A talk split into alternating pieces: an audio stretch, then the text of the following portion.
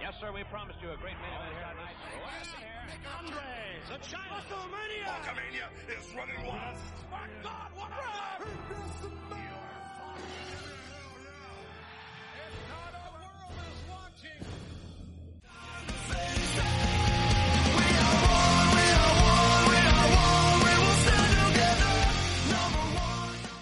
Hola a todos y todas, bienvenidos y bienvenidas una semana más a eh, NBA Not Being Allowed, del programa de Standard Podcast, donde hablamos de toda la actualidad de WWE.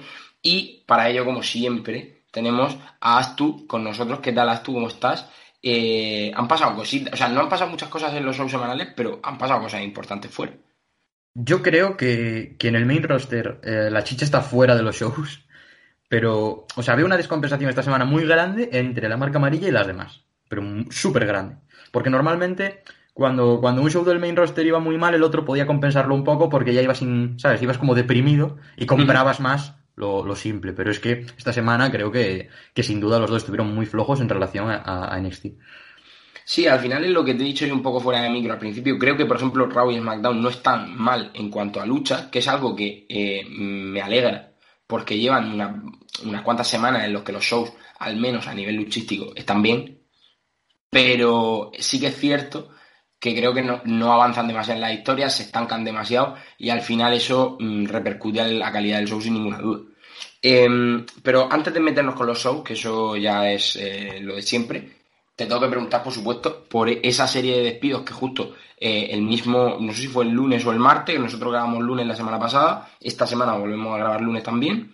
Eh, me, me parece curioso porque gente como Braun Strowman, como Alistair Black o como Ruby Riot, que, que estaban siendo parte de la programación de forma recurrente, eh, han sido despedidos. Sí, y es muy, a mí me apena mucho, porque tú sabes que yo aquí siempre defendía a Leicester, a Murphy, incluso a Ruby, y se van los tres. Y creo que los tres eran, lo puse por Twitter en cuanto me enteré, eran potencial campeones máximos en cualquier división en la que estuviesen.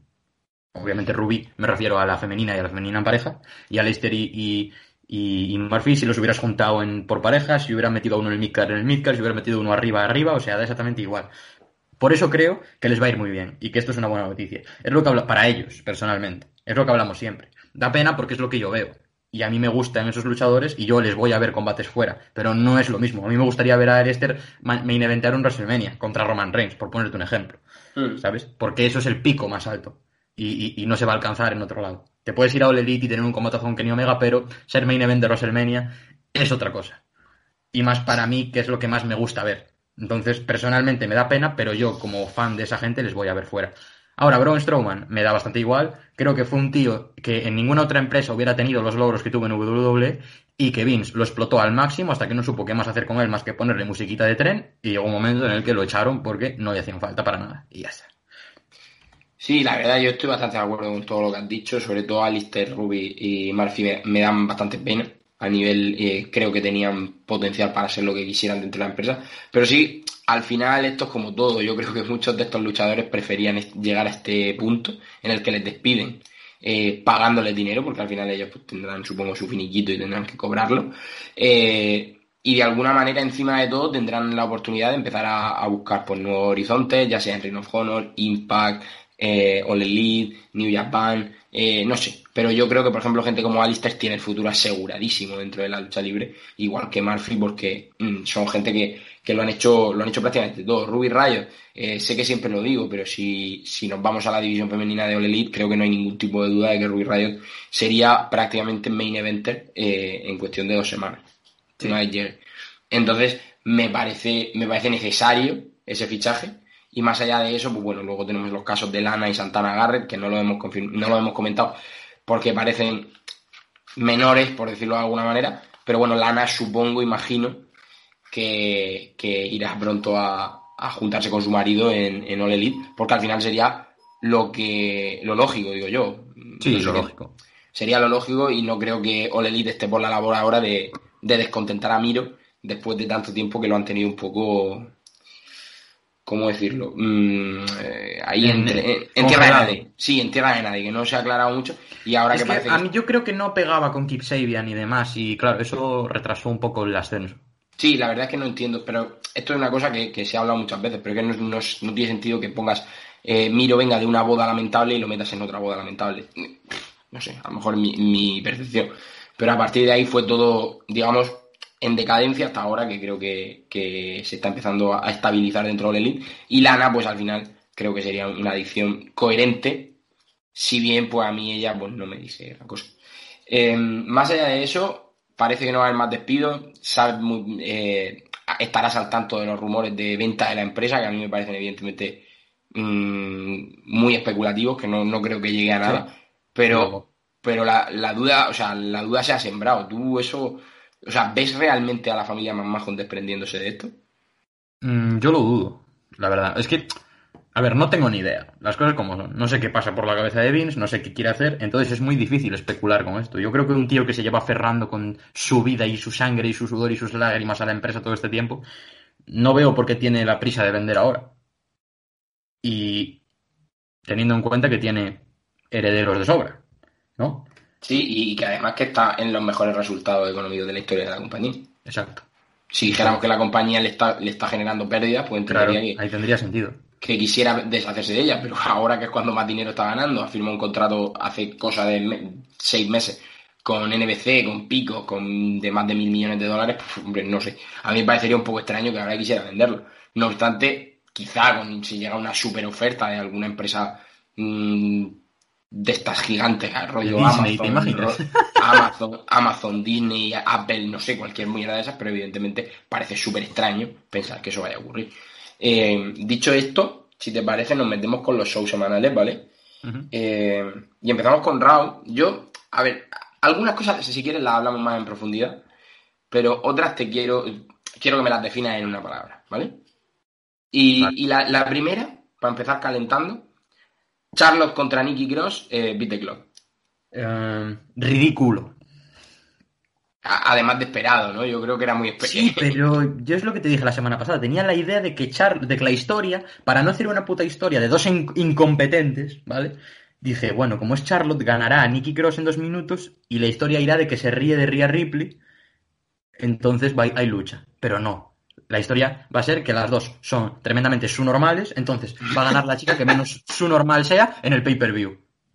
O sea, ¿Qué, ¿Qué, quieres que te diga? ¿No es ridículo eso? Para mí sí. Sí, sí, sí, es muy ridículo. Muy ridículo. En verdad, no, no, no, se entiende muy bien la historia porque al final es como eh, tirar piedras contra tu propio tejado, pero bueno, al final son las decisiones que toman los creativos.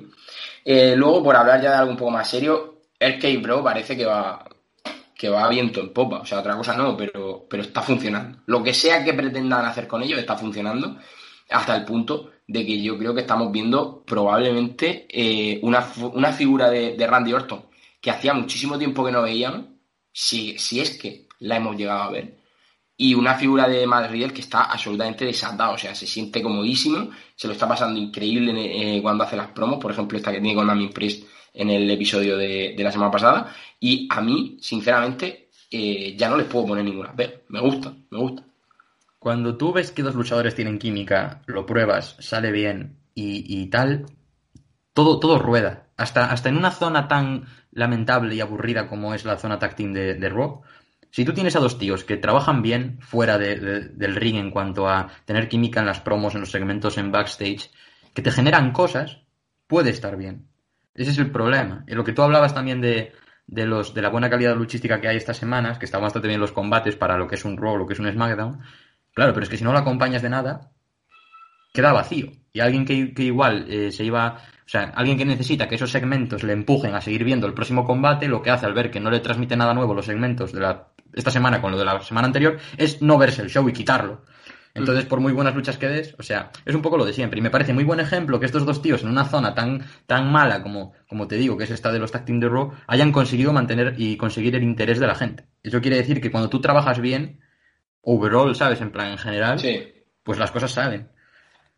Sí, de hecho, a mí una cosa que me, me llama mucho la atención de, de, Orton y de Riddle es que realmente, sin ser una historia, eh, digamos, que se espere que llegue a ningún sitio especial, yo creo que como máximo a lo que aspiran es a llegar a ser campeones en pareja, para de alguna manera quitarle el título a AJ Styles, porque no hay nadie dentro de la división femenina que se lo pueda quitar, o sea, femenina, perdón, en parejas, que se lo pueda quitar.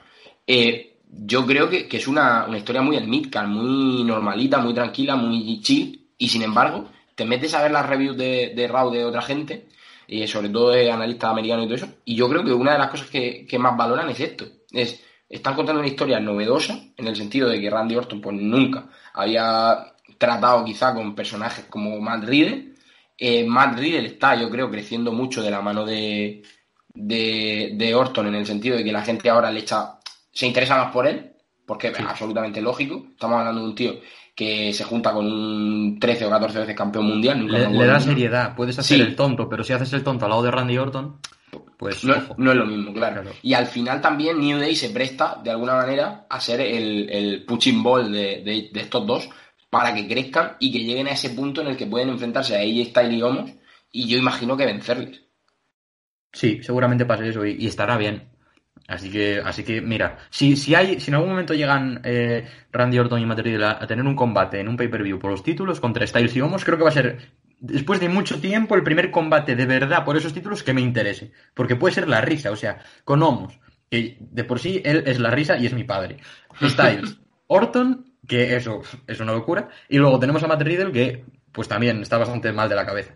Sería, tío, un combate que dices, hostia, interesa, ¿sabes? Y para mí sería un descubrimiento y tendría ganas de verlo, que para sí. mí es mucho decir. Además, a largo plazo, y si esto lo gestionan bien, que aquí ya tenemos que tener ciertas dudas porque conocemos lo que suelen hacer normalmente en WWE, pero si te paras a pensarlo, eh, la división de ese tag team que llegará en un momento u otro, porque a Randy Orton se le irá la traca, pues como siempre pasa, eh, puede dar un, un, par de combates bastante buenos entre Riddle y Orton que empujen a Riddle directamente hacia la zona del título, que ahora mismo no hay nadie en esa zona que pueda, que pueda competir. Eh, más allá de, de, Drew McIntyre, no tenemos a nadie para, Ah. para pelear con Bobby Lashley. Y el propio Matt Riddle, que fue de alguna manera el inicio del de, Bobby Lashley que conocemos ahora, podría llegar a ser eh, parte del final del Bobby Lashley que estamos viendo ahora mismo, del que ahora te preguntaré, porque, bueno, es una cosa un poco trambólica también lo que está pasando. A ver, el, la semana pasada fue cuando lo atrasaron la lucha, ¿no? Uh -huh. y, hoy, y el otro día la tuvimos. y ganó Drew, o sea, no sé, más simple y más plano no puede ser. Claro, o sea, es. Vaya, si lo ponemos hoy, eh, tiene que ganar Drew. Bueno, pues lo ponemos la semana que viene también. Pero, vaya, pensábamos que era una semana antes Hell in a Cell. Mierda. Pues venga. Lo pasamos a la sí. semana siguiente. Es, es, es básicamente así. Es así. Bueno, si quieres hablamos ya de esto y cerramos con, con otra cosa que te quería comentar. Eh, pero, ¿qué te parece? O sea, ¿crees realmente que este es el final ya del reinado de Bobby Lashley o crees que va a seguir? A ver, yo creo que no creo que vuelva a ganar a Drew. Limpiamente, al menos. Pero claro, dices, si lo gana sucio, ¿qué va? ¿A volver a Drew a por Lashley el próximo pay-per-view? No lo sé, pero es que veo tan raro que Lashley le gane limpio a Drew en WrestleMania y en Hell in a Cell. Me parece Eh, tan raro. Es que es, no sé si a ti te pasa, pero es que a mí me está pareciendo muy aburrido. O sea, Sí, me está pareciendo obviamente me pasa. un, no, un reinado. Pero mm, ya no solo el reinado, sino que es que hasta Drew me está empezando a dar pereza. Porque al final lo que está pasando es una cosa que se repite continuamente desde hace dos años, prácticamente con un año y pico, que es que Drew McIntyre vive por y para el título. No cuenta historias, solamente busca el título, de uno detrás de otro. Eh, O sea, una vez detrás de otra. Y eso me parece absurdo desde el punto de vista de que si a mí tú no me vendes una historia, porque a mí la historia de Drew y Bobby Lashley me suda los cojones, porque muy fácilmente, te lo digo. O sea, tú dime si el pobre eh, Bobby Lashley, o sea, realmente se ve creíble respecto a Drew. No. No. El problema es que eh, gana de la manera que gana siempre. Y, y a mí eso me deja un poco frío. Entonces, mi, mi pensamiento cuando yo pienso en Hell in a Cell, pienso que debe ganar Drew, pero también pienso para que ahora Drew empiecen a desfilar eh, todos los luchadores del roster de Raw peleando contra él y pierdan, sin ningún tipo de historia aparente, porque no han contado una historia con Drew en muchísimo tiempo, yo creo que desde Brock Lesnar, mm, pues, pues sinceramente, mi... es que se me quitan las ganas de que gane ninguno de los dos. O sea, ojalá se pudiera quedar el campeonato vacante. Vacante. Pues no era mala esa, ¿eh? Es que, es que tú piénsalo, la historia con Randy Orton fue realmente una historia, una storyline entre ambos, o fue más bien una, una historia entre Drew y el cinturón. Ya. Es que es eso. Porque además con Randy teníamos a Edge en el retrovisor y tal. Claro, pero, pero es eso, pero es que de esta manera, no sé, a mí me parece que, que siempre lo he dicho y creo que esto lo hemos hablado muchas veces tú y yo. Si tú tienes un show y tu título principal es aburrido, da por seguro que el resto del show también lo es, porque no hay cosa que, que sea más que te decía yo del contagio. Claro. Si claro. tú abres el show y sale el campeón máximo y no te, no te genera nada, o sea, no puede ser. Es, es, es, imposible. Por eso, por eso disfrutamos tanto las dos semanas de The Miz. Porque salía The Miz y decías, me cago en Dios, este pavo se come, se come la escena él solo. Claro me que... da igual que sea The Miz con el título máximo de la empresa, es que lo puede hacer, porque es Claro. muy bueno enganchando a la gente. Y es lo que no pasa ahora. Porque Raw y SmackDown están para contarte lo que va a pasar en el pay-per-view. No para tener luchas sueltas buenas, porque no es un show de exhibición. Es un show semanal que te cuenta cosas, se supone, con un hilo conductor. Para acabar en un evento principal por el que pagas por ver. Entonces, no vale lo que están haciendo. Pues no lo sé, pero lo único que te digo es que Hell in a mí, este combate, sobre todo, no me, no me llama nada la atención. O sea, no me genera ningún tipo de hype. De hecho, quiero que pase rápido para saber qué puede pasar eh, con, con el, el resto de luchadores. Por decirlo bueno, ahora se, hablaba, se vuelve a hablar un montón de Lesnar, de que sale en el roster de Raw, en la web y tal, pero yo a mí me parece que nunca lo sacaron de ahí. Porque cada tres meses sale en el roster de Raw y digo yo, ve. Pero bueno, eh, que no me extrañaría que hiciesen un... ¿Te acuerdas cuando canjeaba Braun Strowman? O no sé si estaba canjeando en un Hell in a Cell o, o qué hicieron, pero era un Hell in a Cell y entró, Braun o sea, entró Brock Lesnar y... y interrumpió el combate, ¿no? Pero era Braun Strowman contra... ¿Quién era? No me acuerdo quién era ahora mismo. Mm, no recuerdo. Que sale, fue. sale Brock Lesnar con barba y una, y una camiseta negra, joder, al Hell in a Cell, la, la celda roja esta que hay. Eh, fue. No me acuerdo ahora mismo, tío. No, no, bueno, pero algo así podría pasar, no sé, que salga Lesnar a por Drew y Lashley No, en medio de la no. lucha. No sé, podría ser. Podría ser. A ver, si bien es cierto que, que yo creo que WWE no va a desaprovechar la oportunidad de meter a Bobby Lashley a Brock Lesnar, porque es un combate que mucha gente ha querido ver durante mucho tiempo. No soy yo una de esas personas, pero bueno, eh, hay bastante hype con ese combate, entonces yo creo que se va a dar antes de que Bobby Lashley pierda el título. Entonces, si hay una fórmula para que eh, Brock Lesnar pueda entrar en, en, Raw ahora mismo de forma natural, es que le cueste la victoria a Drew McIntyre. Sí, es que yo hice, yo hice una reflexión el otro día y llega un punto en el que ya quieres que venga Lesnar. Porque, y dices, ¿por qué?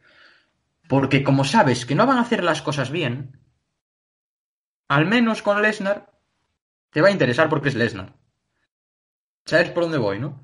O sea, Sí, sí, no, sí, no claro. querré- no quiero que venga Lesnar porque quiero que Aleister Black sea campeón. Pero como sé que Aleister Black no va a ser campeón, y me están, me están hundiendo en la miseria con shows totalmente repetitivos y aburridos, pues tío, que venga Lesnar, porque es algo que saben hacer bien. Sí, Hago un pacto con el diablo simplemente para poder disfrutar un poco de lo que veo.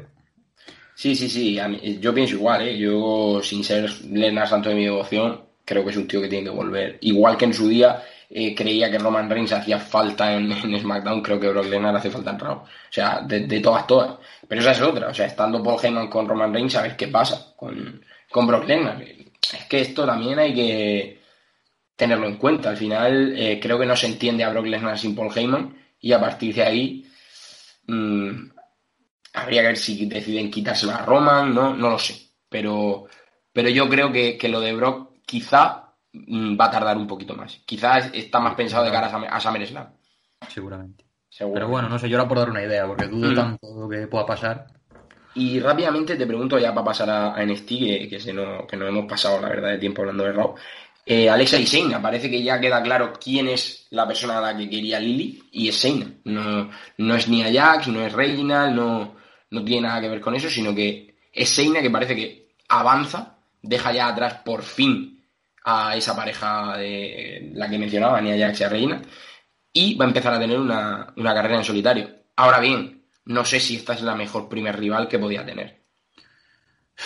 Menos mal que Shaina, pero qué malos son los segmentos, tío. Uf.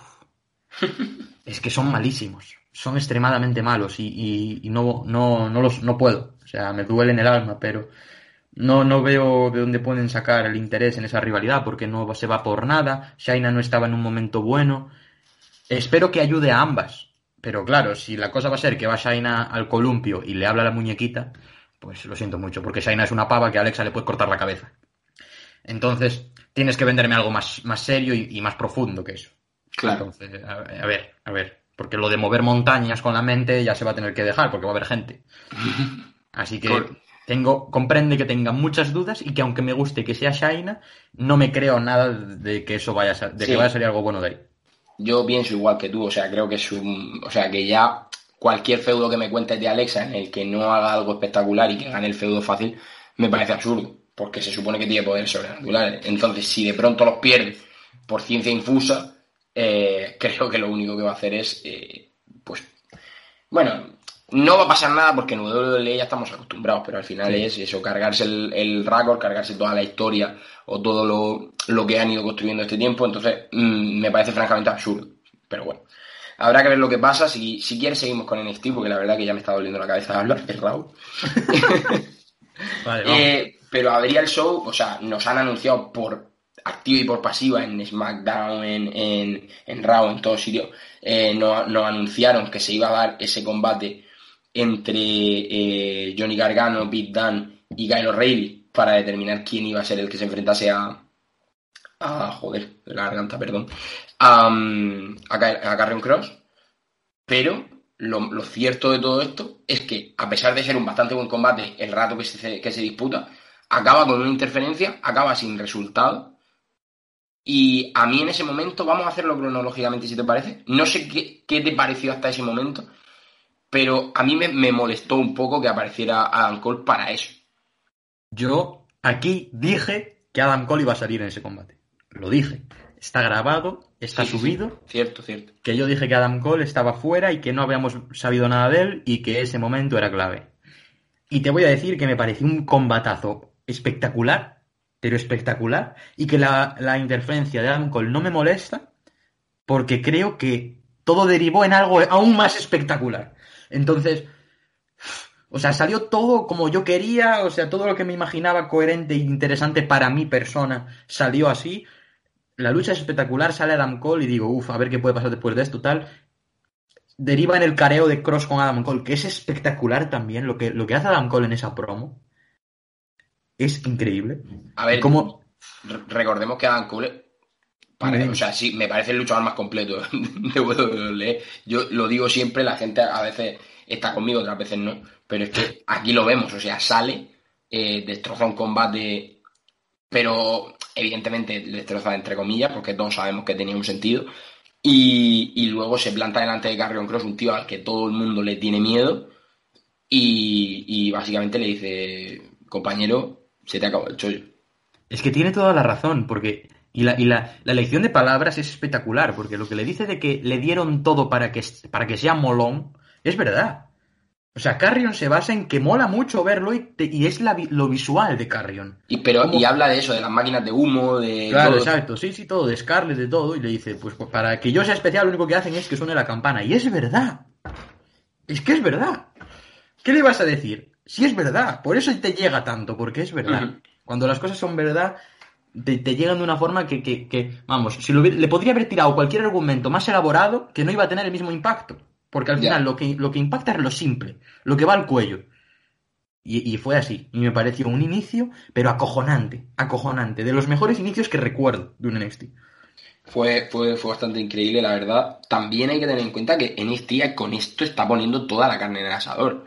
Han dicho eh, nuestros cinco mejores luchadores, o nuestros cinco luchadores con más over actualmente, para adentro. O sea, a matarse. Y si esto se hubiera redondeado con Finn Balor, Ya. Ya hubiera Pero, sido pero el mira, ahora traigo yo de vuelta lo que te decía yo con Roman, de que cómo me gustaría ver a Roman en una Fatal Five Way, no teniendo que perder el, no teniendo que ser necesariamente el damnificado para perder el título, porque así generas una debilidad, que no es una debilidad directa. Roman no se ve débil, simplemente no puede descuidarse en nada, porque en cuanto se olvide un poco de alguien, puede perder lo que más quiere.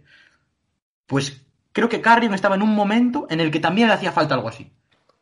No por ser tan dominante como Roman, sino porque es lo que hablábamos la semana pasada. Un tío como Carrion bebe de ser muy dominante. Y en NXT hay mucho león en esa selva. Y no podían hacerlo tan fácilmente.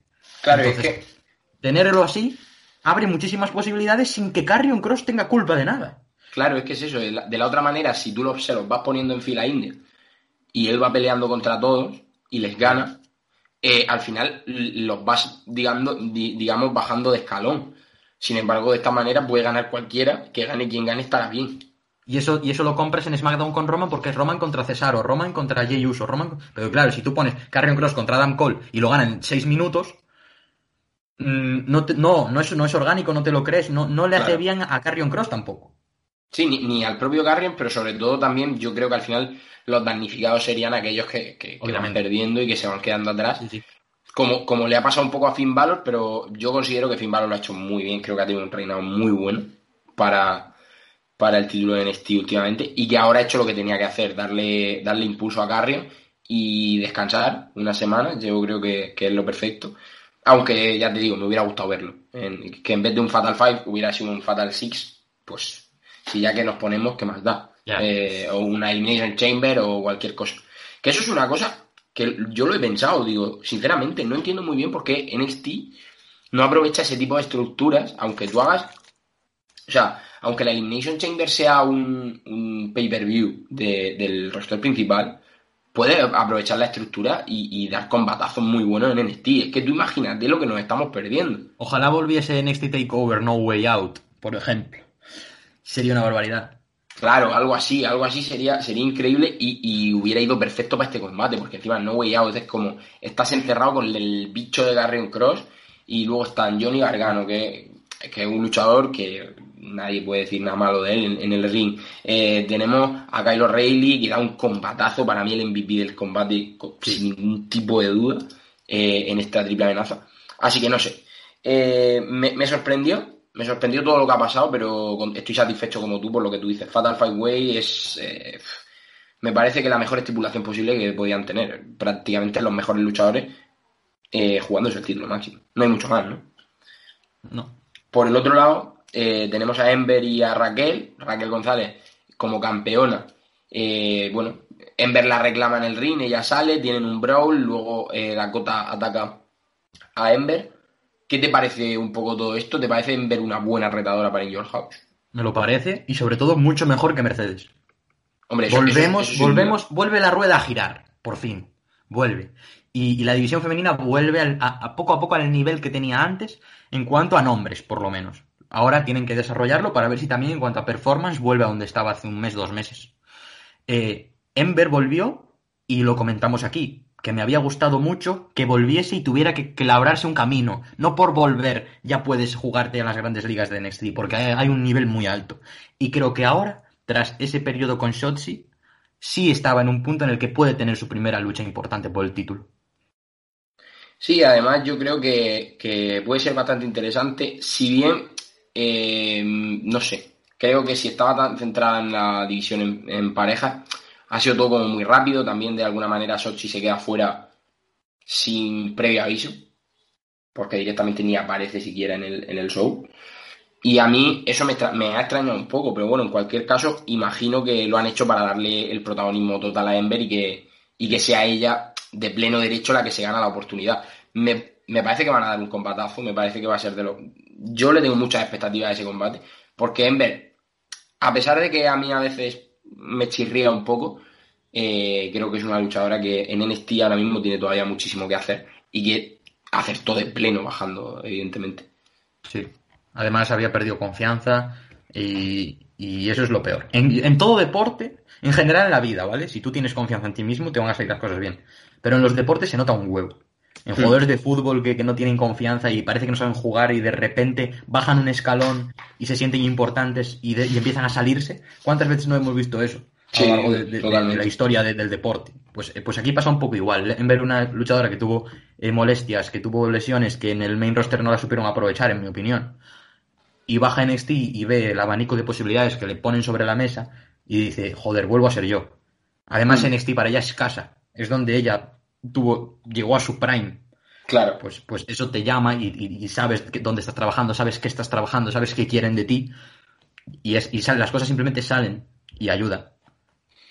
Em, y ya por, por seguir hablando de, de, actuación, de gente con confianza, de actuaciones interesantes, Kushida eh, tiene un combate con Carmelo Hayes, un, luchador que, a ver, yo no, yo no he visto mucho, la verdad, pero mm, me gusta cómo le han dado el tiempo suficiente a ambos para dar un buen combate, lo que me parece a mí un bastante buen combate, y donde Kushida se ve, refuerza o ayuda a reforzar a un luchador que viene un poco de abajo, sin quedar el mal, por supuesto, porque yo creo que al final eh, los dos demuestran bastante calidad en el ring. Pero me falla eso, que, que, no sé muy bien ahora qué puede pasar con Kushida, qué puede pasar con ese campeonato crucero del que tú y yo hablamos, que, que fuese de Santos a Kushida. No era en absoluto un downgrade, me parecía, nos parecía que mantenía el estatus, pero el problema es que creo que eh, los creativos se han encontrado con que no saben qué hacer con Kushida. Yo creo que el título crucero va a volver un poco a lo que era antes de Santos. Esto es como antes de Cristo y después de Cristo, pues un poco igual. eh, cuando Cristo deja el título, ¿vale? Eh, claro, ¿qué haces? Lo deja para volar y, y, y, salir del nido. Y Kushida es un luchador, no era un downgrade, como bien comentamos, y da unas luchas pues brutales porque es muy bueno, pero creo que van a tener muchas más dificultades para contar historias. Entonces creo que el título crucero va a volver un poco a lo que era, que era buenos combates sueltos, algún alguna triple amenaza, algún Fatal Four Way en el que igual puede cambiar de manos, o, que, o que, tenga, por ejemplo, Jake Atlas una rivalidad como la que tuvieron Ángel Garza y, y, Leo Rush en su momento, de tener tres combates seguidos muy buenos. Sí. ¿Sabes? Cosas así. Que tampoco lo veo mal, porque, a ver, es el título crucero. Yo creo que no podemos eh, ser ilusos. Santos lo llevó a un nivel en el que nunca había estado, y es muy normal que cuando esa persona que consiguió eso se va, eh, el título pues vuelva a donde estaba antes. Que tampoco creo que sea un, lugar eh, que no sea idóneo para ese título. Pero a priori Kushida, eh, por estatus, estaba más alto posicionado que, Santos. Si bien es verdad que Santos se notaba que es que había alcanzado ya el techo del Cruiserweight y necesitaba salir de ahí. Pero me parece que eso, a mí me sorprende que, no hayan seguido dándole bombo porque además hay, luchadores para hacerlo. Está Isaiah Swerve Scott, eh, está el propio Atlas, hay gente para, para haber seguido trabajando en eso. Y no sé, creo que, que, el título crucero esté como tan fuera de pantalla o, o, tenga tan poca visibilidad, pues a lo mejor es un error. Lo de hoy, sin embargo, me parece un gran acierto. Bueno, lo de esta semana me parece un gran acierto porque es eso, es darle visibilidad con un buen combate, pero ahora falta que sepan contar una historia. ¿Sabes qué creo yo también? Que cuando Santos era campeón crucero coincidió con esa mala época del título norteamericano. Y ahora es Santos el que está en la, órbita del título norteamericano. Entonces es como que el espacio que antes eh, él consiguió ganar con el título crucero, ahora al haber salido al otro título, lo está comiendo pero desde el otro lado. ¿Sabes? Ya el título norteamericano vuelve a tener main events, vuelve a eh, ser interesante, vuelve a tener tiempo en pantalla, vuelve a tener rivalidades que involucran a muchas personas no es eh, esa, esa, casa de locos con Damian Priest, Leon, eh, Leon Rapp y demás. Hmm. Entonces, creo que de ahí fue donde bebió Santos también para posicionar el Cruiserweight por encima de sus posibilidades. Hmm. Eh, de hecho, ya que estamos hablando de Santos, hablemos, por supuesto, de cómo el legado del fantasma no consigue derrotar a MSK por el título en el main event de, del NXT la semana pasada. Y además también vemos cómo Bronson directamente apunta a Santos Escobar en lo que imagino que es ya un combate confirmado del, del takeover. Sí, Está, está bien, lo esperábamos. Tú mismo lo dijiste la semana pasada que eso apestaba a que iban a pasar cositas de este estilo. Y está bien. Tengo muchas ganas de ver la lucha. Tengo muchas ganas de ver qué van a hacer con el resultado. Y, ver también qué pasa después. O sea, me gusta porque son dos personas que no habíamos tenido alrededor de ese título nunca. Y ahora en un mes tenemos a las dos, a los dos primerizos colisionando. Me parece muy guay. A mí me, me fastidiaría que no lo gane Santos, pero entiendo que Bronson también está bien, es lo que hemos hablado estas últimas semanas. Sé que Bronson merece ganar también, pero el problema es que no todo el mundo puede tener el título, evidentemente, pero tú ves a Santos y yo creo que el aura que desprende es de campeón. Es que de campeón lo mires por donde lo mires. Ahora bien, evidentemente Bronson es un tío muy grande como para perder en su primera defensa eh, seria y, lo veo difícil.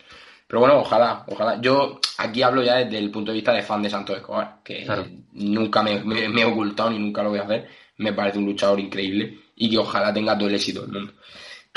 Dicho esto, eh, que no me, no me has dicho nada, me has hablado de Bronson y de Santos, pero ¿qué te ha parecido el MSK el legado fantasma? Bien, creo que está, o sea, MSK creo que lo está haciendo bien. Eh, quizás no es creo que la división en pareja de NXT está en un punto más bajo de lo que de lo normal porque joder antes teníamos Undisputed Era ahí teníamos era distinto sabes igual te juntaban un equipo con Ricochet y Aleister Black mm. con Matt Riddle y tal sabes era distinto. Ahora está un poco en proceso de reconstrucción. Y, y claro no son nombres tan heavy como eran antes pero aún así creo que lo hacen bien los combates merecen la pena. Yo, yo, Yo diré, y yo sé que a ti lo- los Street Profits no te apasionan, pero los Street Profits de NXT eran un tag team muy, muy, muy útil. O sea, te servían para todo. No, sí, si a mí los Street Profits no me apasionan ahora en SmackDown porque estoy hasta los huevos de que hagan, de que no hagan nada. O sea, y de que tengan tres segmentos en el mismo, en el mismo show y no hagan absolutamente nada. Entonces, claro, al final canso, pero yo los Street Profits en NXT yo no tenía ningún problema con ellos, vamos. Ni con los War Riders, ni vamos, por el amor de Dios. Para nada, Eh, el problema no era ese. Luego suben y pasa lo que Claro, pasa. exacto. Y ya que estamos hablando de SmackDown, que me has dicho que me has hablado de SmackDown y los Street Profits y War Raiders, eh, no hay mucho de lo que hablar realmente, creo que no avanzan demasiado la historia de esta semana en general, ni en, el, ni en Raw ni en SmackDown, pero es eh, sintomático cómo los usos la cagan dos veces seguidas Sí. y cómo tiene que aparecer Roman Reigns a arreglar un poco, entre comillas, porque tampoco arregla nada. Eh, esa, o sea, digamos que de alguna manera Roman Reigns lo que hace es interferir para evitar que los usos eh, sean avergonzados dos veces y de alguna manera avergüencen a la familia. Sí, el sentido tiene. Eh, quiero meterte un, un tal que. Un plus que, vi- Mm. que leí ayer y que estuvimos y que estuve mirando y tal, que es que se habla de que Roman podría luchar contra Rey Mysterio en Hell in a Cell. A ver, Yo no lo Mm. veo. A ver, yo entiendo que si han hecho esto, seguramente sí. Pero lo hacen un poco para eso, porque necesitan, están tirando de toda la división Face de forma que puedan utilizarla para, para seguir construyendo esa, ese reinado del terror de, de, de Roman. A mí no me parece mal, sinceramente. Al final, mm, tiene sentido que vayan a pelear después de lo que acaba, de lo que, de lo que pasó el viernes, porque al final reventó a su hijo Sí. y, lo reventó a él. Entonces, cualquier... al final esto es un poco como Randy Orton, que con cualquier cosa ya vale para pelear por un título mundial. Creo que Rey Misterio, por mucho que ahora sea un midcard, claramente, es ese personaje o tiene ese aura de luchador de, por el que puede empezar a luchar por un título fácil por cualquier cosa. Y creo que encima esto no es cualquier cosa, es su hijo al que ha- han reventado y, y él no está dispuesto a permitirlo. Ahora Yo no lo veo, yo no lo veo tan claro porque es que el show no me gustó nada. O sea, me pareció bastante bajón. Me pareció un SmackDown, lo dije, muy, muy raw. ¿Sabes? Como se repitieron luchas eh, por motivos un poco tontos. eh, los usos quedan de incompetentes y sale Roman y. Como que, no sé, creo que Roman eh, bajó de nivel para ayudar a los usos contra alguien, contra, contra los misterios. Y no sé, no me quedaba orgánico, no me parecía una historia Sí. a, a la altura de Roman Reigns. Por eso al ver que Rey Mysterio podía ser el rival, pues me chirrió.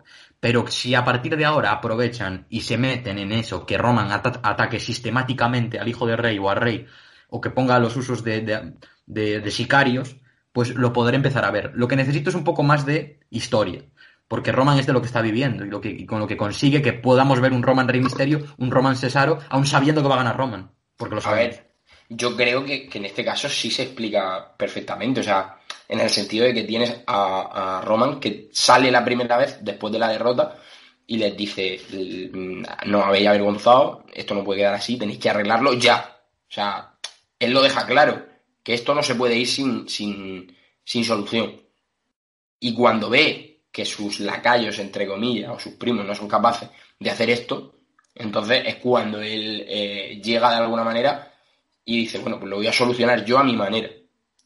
Que esté bien o mal, bueno, pero yo creo que sinceramente Roman sigue la, la- la línea de su personaje claramente, porque lo único Sí. que hace es decir, eh, joder, tengo que salir yo a arreglarlo todo siempre. Y, y Sí, lo hace, verdad.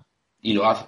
Entonces, en ese sentido, no, no me parece mal. Si bien es, cierto que eso, que al final creo que Rey Mysterio es un luchador que quizá está muy abajo de lo que es el main event, pero es que también tenemos que tener en cuenta que Roman ya se ha cargado a, a todos. Ya. Es que la única persona que queda es Seth Rollins y es porque creo que es la persona que le va a quitar el título al final. Si no, Y claro, mm, si despides a Lester Black y a Buddy Murphy, pues. claro, si encima te cargas a algún luchador que podía haber metido por ahí, no sé. Yo supongo que Big E aparecerá en breve para enfrentarse a Roman, pero a mí mm, Rey, si me lo cuentas así, no me parece una mala decisión. Puede estar bien, sí. No, tengo que ser más laxo. Creo que fui demasiado crítico. Sí, cre- creo que sí, eh, creo que sí. Sí, sí, sí. sí. Pero bueno, también te digo que, me mira, una cosa que me hizo gracia fue que yo puse que los shows me habían parecido bastante flojos, ambos, sobre todo SmackDown, porque venía bastante bien y yo tenía que no lo hablamos, creo que lo ibas a, a- a plantear ahora sobre la mesa el tema de Kevin Owens y Apolo, pero lo voy Sí. a mencionar Bueno, sácalo, sácalo, sácalo ya. que, que pensé que iba a ganar Owens en un buen combate tal, cosas que me decepcionaron. Entonces, como que no tal, y, puse eso, que me había parecido un SmackDown muy parecido a Raw en cuanto a, a la forma de hacer las cosas, y me, y me respondió un chico diciendo que, bueno, que, que era normal porque estaban muy cortos de roster. Y a mí me hizo mucha gracia, porque no sé si se da no sé si, no sé si se da cuenta ese señor que si, si, tú, si tú llevas un equipo de fútbol y despides a todos los porteros que tienes, y juegas un partido sin portero y pierdes 10-0, no puedes poner como excusa que no tenías portero, porque tú lo echaste. Entonces, no tiene sentido. Y me enfadó un poco y quería mostrarlo a la gente porque no entiendo qué, proceso mental te lleva a creer que pobrecitos que no tienen gente cuando literalmente están despidiendo gente. Sí, no, no, a ver, realmente lo que, lo que creo que ocurre aquí es que a Kevin Owens lo quieren seguir metiendo con Sami Zayn, cosa que no sé, que a mí me gusta, yo vería 200 combates entre ellos Sí, dos, pero pero, pero si no los hay tampoco pasa nada. claro, pero una cosa que esté bien, joder. Eh, Claro. el, el tema es que eh, no creo que Apolo tenga fuerza para seguir carrileando el, el título de Intercontinental. Entonces, no sé muy bien qué va a pasar. Yo aquí me generó las dudas. Yo estaba contigo totalmente en que Kevin Owens iba a salir campeón el viernes. Entonces, cuando vi que no, digo, "Pff, yo qué sé. Además, me jode mucho porque han utilizado la típica estrategia de te lo baneo de ringside al, al, a Commander Assist para que no pueda de alguna manera interferir, pero como no puedo hacer, o sea, como no puedo terminar el combate como a mí me gusta, que es siempre con interferencia, pues la interferencia va a ser al principio. Sí. Y así, antes de que empiece. Y entonces así ya no me puedes decir nada. Me sigue pareciendo una puta mierda de final. O sea, creo que al final el combate en general se resiente porque Kevin Owens hace como que está tocado y, y al final no solucionas nada porque tampoco me has contado nada nuevo, tampoco el campeón se ha demostrado fuerte, no hemos visto absolutamente nada. Entonces, Exacto. en ese sentido, mmm, SmackDown a mí también me decepcionó un poco esta semana. Mira, de hecho, para mejorarlo, yo un paso muy simple que habría hecho yo es eh, poner de main event el combate por título intercontinental, cerrar con Owens levantando el título y lo de Roman y Misterio, el pre-main event. Sí, y así sí. ya terminas con buen sabor de boca. Dices, hostia, Roman reventó al hijo de Rey, no tienes más dudas, tal. Porque al ser el main event ya dejas entrever un poco que, vale, que posiblemente sea Rey, ¿sabes? Y luego, lo de Apolo no mola, porque est- estaban. El título intercontinental venía de una Fatal Four Way. ¿Había sido Fatal Four Way o triple amenaza? Ahora mismo no me acuerdo. Fatal Fall, Fatal Fall. Vale, pues a mí me había gustado mucho. Estaban teniendo importancia, tal. Era el momento de Kevin Owens porque es un título midcard y no hace falta esperar al último momento para la coronación espectacular. Puede ganarlo Owens ahora y en Hell in a Cell retener en un buen combate y ya está. Entonces, este SmackDown tan falto de cosas nuevas, terminar con Owens como campeón intercontinental cerrando el show, ya me habría parecido una mejoría gigante. Ya te vas a dormir con otra cara. Entonces, ya una cosa así tan simple me habría parecido mejorarlo mucho. Y, por eso las decepciones mínimas al final se juntaron y acabas un poco, pues que no, que crees que podían haber hecho mucho más. Sí, totalmente. Eh, pues tú, yo creo que más o menos lo hemos tocado todo lo, lo interesante. Eh, te emplazo la semana que viene a que sigamos charlando. Ah, mira, mira, espera, que me acabo de acordar de una cosa. Ah, dime. Que como a veces metemos perlitas de Oledit, el señor Andrade, 100 almas, Sí, Oye. sí, sí, sí, te digo, te digo, te digo. que, que debutó el señor Andrade 100 almas y, y ojo, yo creo que es un, es un gran sitio para él y, y seguramente hagan cosas muy buenas. Ahora bien, como lo cruce Capitán América Cody por el por delante, vamos a tener problemas, pero por lo demás, por lo demás vamos bien. No, sí, yo, vamos a ver, yo ya es que sabía que Andrade, Andrade tenía dos, dos destinos. All Elite o New Japan. Sí. Y ha optado por, para mí por el correcto. Eh, ahora bien, ponte las pilas. O sea, no le puedo decir otra cosa que se ponga las pilas y que se ponga, joder, a, a estudiar inglés, que no es tan difícil. Ya, Es que bueno. solamente viéndolo de- en la conversación con Hugo Sabinovich es que ya te quedas muerto. O sea, yo qué sé. O ponle un, o ponle un, un manager en condiciones. Que Bueno, ojo, a ver, yo, ojo, yo lo de ojo, la ojo. entrevista con Hugo, lo peor no fue el inglés de Andrade de esa entrevista. ¿eh? No, bueno, fue, eso fue lamentable todo en general. Todo lo que pasó fue, fue lamentable. Eh, bueno, iremos viendo lo que pasa. Igualmente, Astu, muchas gracias por todo, tío. Nos, nos vemos la semana que viene. Sí, señor. Chao. Chao.